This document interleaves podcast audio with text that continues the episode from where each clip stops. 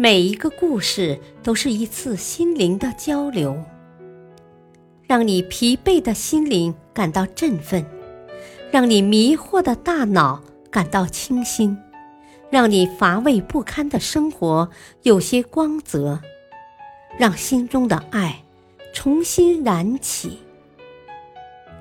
小故事，大道理，生活篇。作家的发现。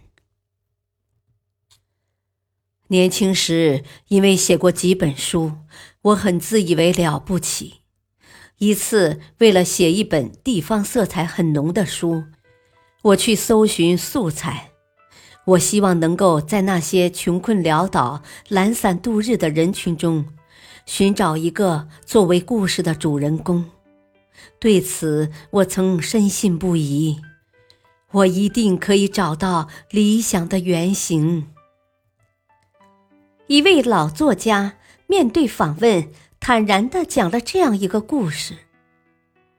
啊，直到那一天，我来到了一个荒凉破落的庄园，令我激动的是，我终于发现了自己想象中的那种懒散度日子的感觉。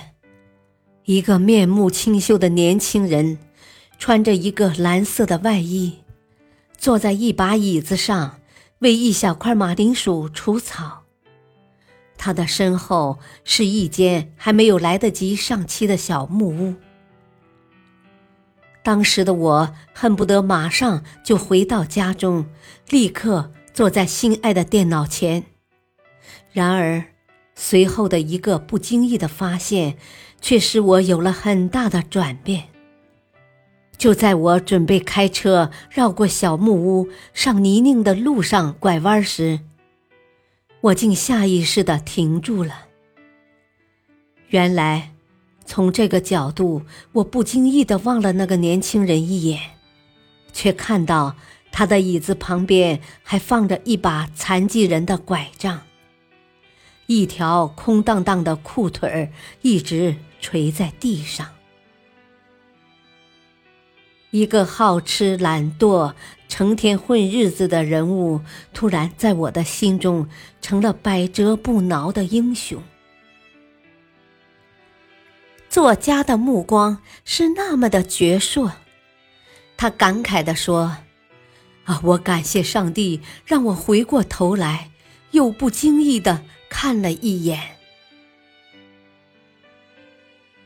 大道理。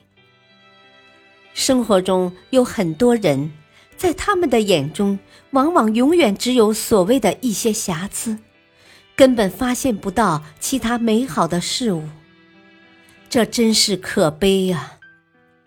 任何时候，不要轻易对一个只见过一次面，或者单单聊上几句的人，就草率的做出判断和结论。要知道。也许我们片面的认知才是真正的错误，所以要怀有宽容之心。感谢收听，下期播讲，不要去争夺小利。敬请收听，再会。